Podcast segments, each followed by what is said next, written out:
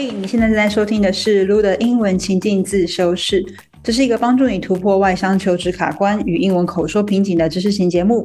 我是主持人 Lu。这个节目呢，是在把我这些年累积的辅导外商求职的经验啊，和我是怎么样自学英文，以至于能够长期在海外生活的种种历程，原汁原味的和大家分享。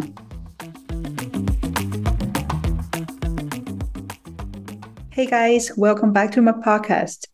今天这集呢是拖了好久的一集，真的很久，跟大家说声一声抱歉。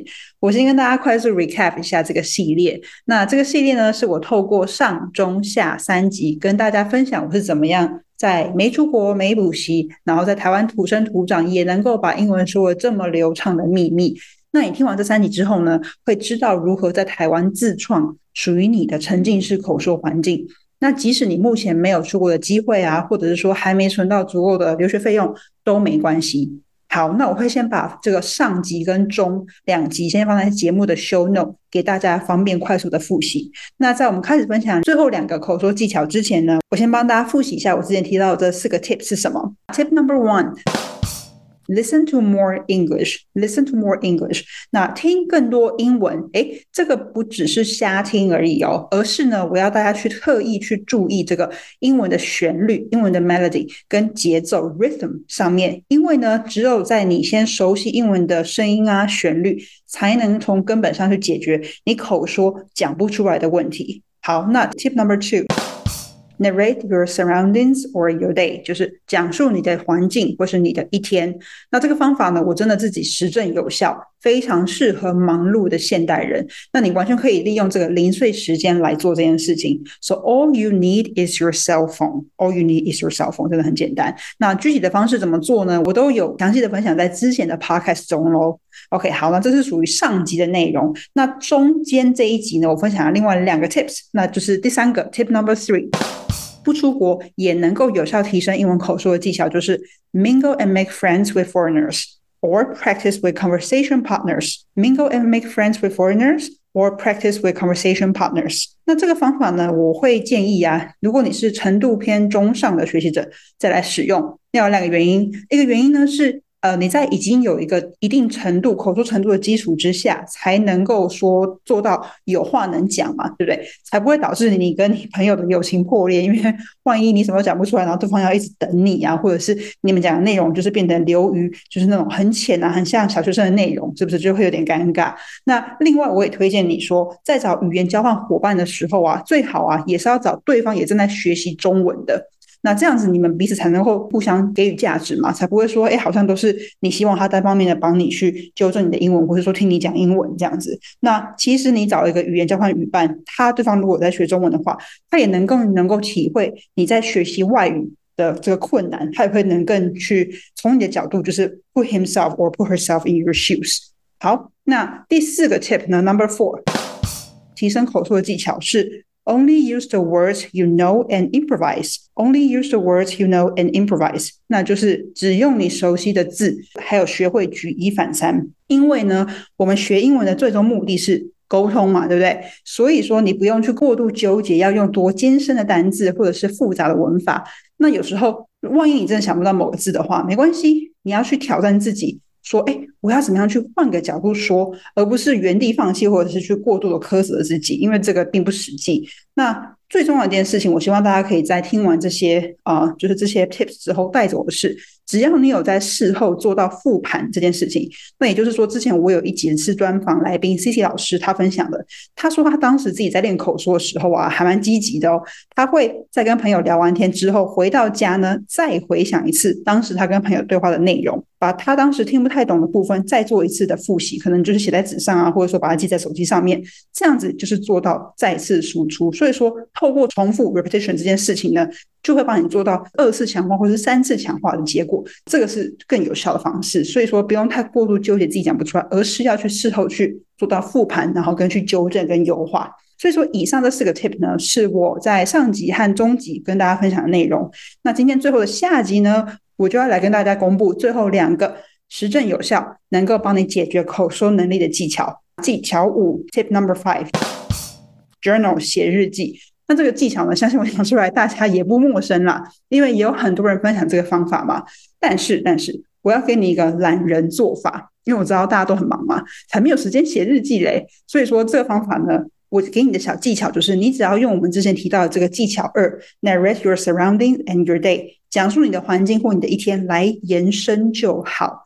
意思是说呢，当你要用这个 tip number five 写日记 journal 的时候，你不需要从头开始想，哎，那我日记要写什么？你只需要呢，从手机把你的手机拿出来，那里面这个 note 记事本打开，或者是你的语音备忘录，就是 voice memos，看你是把你当时去写这些句子啊，是打在笔记本上，还是是把它录音录在这个 voice memos 里面都可以。把它拿出来之后呢，把你之前呢，就是这个零碎时间写的这些句子全部组合起来就可以了，这样就做到这个 tip number five journal。那比如说，我要给大家一些范例。比如说，你手机里面可能有一些这种，可能他们彼此之间没有相关的句子。比如说，sentence number one，I almost had a panic attack during the quarterly review meeting today because my manager asked me the question I didn't expect。那你就说，哎，我今天在这个 quarterly review meeting 里面，哎，差点有恐慌症发作 panic attack，因为我的 manager 问我一个我没有预期到的问题。OK，这是你可能写的第一个这个零碎时间写的这个句子。那第二个句子可能是，Oh, my colleague told me he got it off。 I feel so sorry for him. My colleague told me he got laid off. I feel so sorry for him. 就是哎，我同事告诉我说他被裁员了，我真的觉得哦，feel so sorry for him。好，第三句也是一个无关的。假设你说 My back is so sore from the gym yesterday，说哦，我背真的超酸的，我昨天去健身房运动这样子。所以说这些都是你从你零碎时间下来做完某件事情的时候写下来的一些句子嘛。所以说这三句你有的话，你在做这个第五个 tip 就是 journal 的时候，你就不需要从头开始，你就需要把他们这些句子组合起来就好了。那当然你需要去发挥一下你的想象力，那这个东西就是真的很有效。你需要可能也是要透过一些动脑的过程去做到输出嘛，这对你来讲也是非常非常啊有效的一个练习方式。So 如果我自己来练习，我把它这三句把它连接起来，我就可以说出一句，我可能就可以写出这样一个 journal，那我再分享给大家听哦。你就可以写说。So here's the thing I almost had a panic attack during the quarterly review meeting today because my manager asked me a question that I didn't expect. But thankfully, Howard, my colleague, um, covered my back, and I'm really grateful. But the next day, he told me he got laid off. I feel so sorry for him. What a shock. Um, also, my back is so sore from the gym yesterday. It was terrible. 好，就随便这样子。所以说，你有发现说，其实他们没有说一个很有逻辑，前后没有说很连贯，可是 that's OK。你的整个过程，你就是要强调的是你的文法是正确的，然后跟你整个句子是正确的就好了。连贯程度上面，我觉得你可以不用过度纠结在这个 journal 的部分。好吗？那所以说，你如果想要知道怎么样去去避免这个文法上面有些错误的话，或是不够到地啊，这都有可能，对不对？因为你自己写的内容嘛。所以这个时候呢，你就要去再去做到第二步，你可以请 Chat GPT，或者是你可能有上一些线上的英文课，请这个英文老师帮你纠正。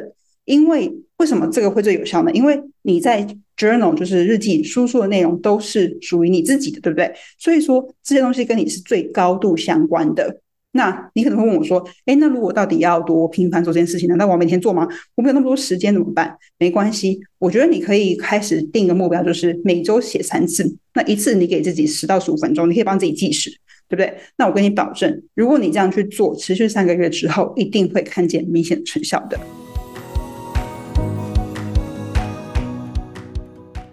好，那这是中场，也是我为自己打的一个小广告。那如果你是一个已经在外商工作，或者想要前进外商的上班族，那工作上偶尔会有需要用到英文口说的场合，像是开会啊、small talk 或者是英文简报等等的。那你发现自己常常在这样的场合中没办法顺畅的用英文去表达自己的想法，或者是发现自己常常卡词啊，或者是中式英文，那我会邀请你来参加今年第二届的 CEO 商用英语口说培训营。那不过这个培训营的方式呢，它是甄选制的，它比较适合有一定口说基础的读者再来参加。所以说我特别设计了一对一的咨询给有兴趣的你。那这个一对一的咨询是免费的，那目的是深入了解你和你的现况，来评估这个培训营是不是可以真的帮到你。那如果你有兴趣的话，欢迎你现在马上到这个资讯栏 show note 加入排队名单，就可以优先获得一对一面谈的难得机会哦。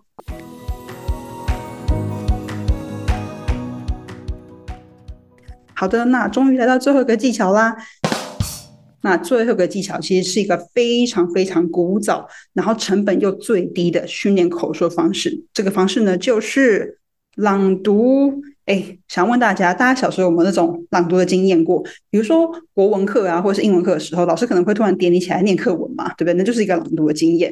那你如果还有印象的话，请大家回想一下，应该还记得。一般来讲，很难在第一次就是从来没有读过这个课文的前提之下，很难完全不吃螺丝吧？可能就有那么一个字，你就是念不好，或者是念不顺，或者是说你可能判断说，哎，这个句子比我想象中的长，所以我可能停在这个不该停的地方，停顿在一个很奇怪的地方，或者是变成说你要重读的那一句，对不对？这应该都有发生过。或者你可能也跟我一样，我小时候参加过几次的朗读比赛。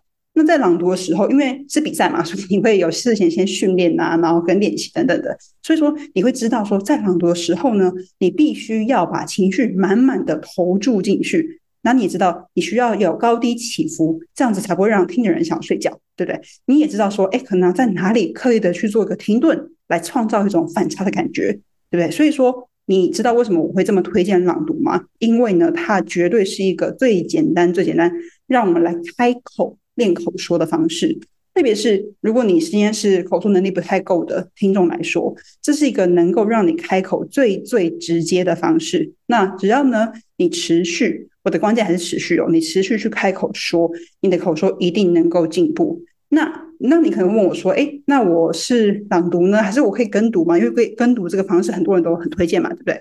那我会说都可以。所以你要单纯朗读，或者是做跟读 shadowing 都 OK。那如果有一些听众听到现在他们不知道什么是跟读的话，嗯，推荐大家上网去查一下什么叫做 shadowing，好吗？shadowing 会有很多很多的资源。所以说，你的目标呢，就是要去模仿口音，然后跟学习它的里面的内容，跟它的语调啊、节奏啊、intonation、rhythm 等等的。因为呢，这些练习都可以帮助你训练你的嘴部肌肉。你讲多了、讲久了，肌肉就会自动帮你记忆。那累积下来呢，你就会拥有一个所谓的这个魔法，这个魔法就是语感这件事情。你有时候自然而然就是你讲不出个所以然，可是你就知道说，哎，这个听起来比较顺，这个说起来比较顺。OK，所以说朗读或者是跟读的好处呢，还有它可以帮你提高文字的理解力。那你可能从一段文字中，因为你是看着某个东西再去朗读出来的嘛，你会发现说，哦，原来 personal 就是 P E R S O N A L 跟 Personnel 可能是 N N E L，最后是 P E R S O N N E L，哎，是不一样的字哦，发音也不太一样，意思也不一样。那你可能也会发现，透过这个朗读，哎，原来 Every day 中间有空格，跟 Every day 没有空格的词性是不一样的。或者是说，哎，有些单字你发现，在朗读中，它们组合起来一起的意思之后，呃，跟原本的意思，就是它原本字的意思完全相的天差地别。比如说 touch base。Touch base 加起来，可能跟原本的 touch 跟原本的 base 的意思都完全无关，或者是 you bet you bet 可能跟 you 跟 bet 分开来，哎，意思也完全不一样。这些东西都是你可以通过朗读来发现的。好，更多时候呢，当一个句子英文句子里面有超过可能十个字的时候，就它特别长，它是一个复杂长的句子的时候呢，里面呢这个长的句子可能包含了呃词组啊，或者是有子句啊，或者是有些什么倒装用法等等的。如果呢，你只是用读的，你会发现可能不是这么好处理，所以我才会说朗读呢，它是提高文字理解力的好方法。因为只有当一个人他能够顺畅流畅的阅读一段文字的时候，这个表示这个人呢，他的大他的大脑啊，正在对正在对这段文字进行拆解和重组。这意思是什么呢？就是说，当你看到眼睛看到这一段文字的时候呢，这个讯息透过眼睛输入嘛，然后经过你的大脑去识别啊、理解啊、处理之后呢，又运用你这个口腔里面的种种器官来形成正确的声音，然后呢，又透过这个耳朵反馈给大脑，然后在这个同时呢。大脑在这一刻哦，这个可能几秒钟是个时刻，不断的进行各种的处理，各种的过程。那他可能在大脑里面想的是说，哎，这个句子成分里面都有哪些啊？或者是里面有哪几个字啊？或者说构成什么样的子句啊、词组等等的？或者说这个成分分别是什么意思？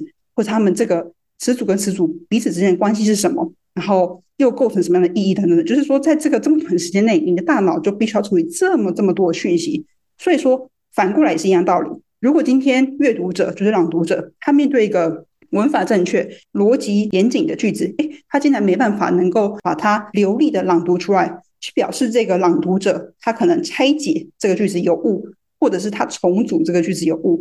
那所以说，他必须要先把这个，他必须要重新把这个句子结构分成，嗯，跟成分。他必须要把这个句子结构跟成分意义啊，跟他们之间的关系都搞清楚之后呢，他理解了这段文字到底要讲什么之后呢，他读起来才会顺。然后之后呢，他再把这个句子多读几遍，其实就是我们说的透过重复练习理解过程，巩固理解能力了。所以这就是朗读的秘密。好，所以相信我，朗读绝对是一个能够让你最快开口说的方式。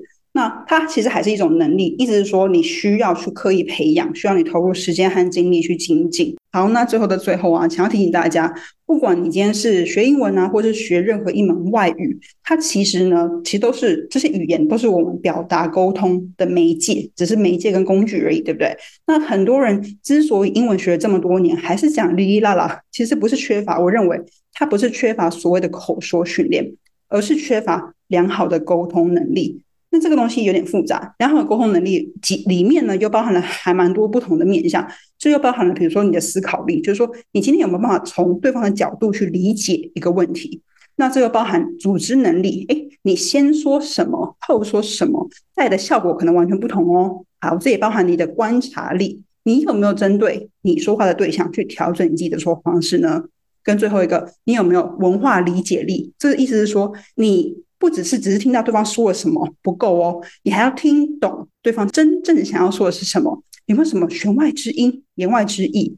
那其实这个跟最后一个也是我认为最重要的，就是这个你有没有足够的知识力？意思是说，今天即使你讲英文，你把那个口音念到再好，像有什么美腔或是英国腔，whatever，再像美国人又怎么样？今天如果你讲完了天气。自我介绍以后就不知道该讲什么，没话说，那就是不好，也是没效啦。其实我觉得最可怕的，真的不是不会说，而是没什么可说，无话可说。所以说，这是为什么我看到很多人是补习补了大半辈子，然后去跟外师上课，上上了好多年，都还是在原地踏步。因为呢，其实这些外师啊，或者是补习班能够给你的，都是基本的基本能力。那些更为重要的，就是我刚刚讲这些综合起来，这些沟通能力，包含思考力啊、组织力、文化理解力、观察力跟知识储备力，对不对？这些能力，他们不见得能够带给你。所以说，今天外国老师，很多人可能会觉得，哎，外师一定比较好等等。外国老师不过只是外语的母语者而已，对不对？这并不连带保证他们的思考能力啊、组织力啊跟知识储备力都比我们好，或是比非母语的中师好。OK。好，所以我觉得这个值得给大家思考一下。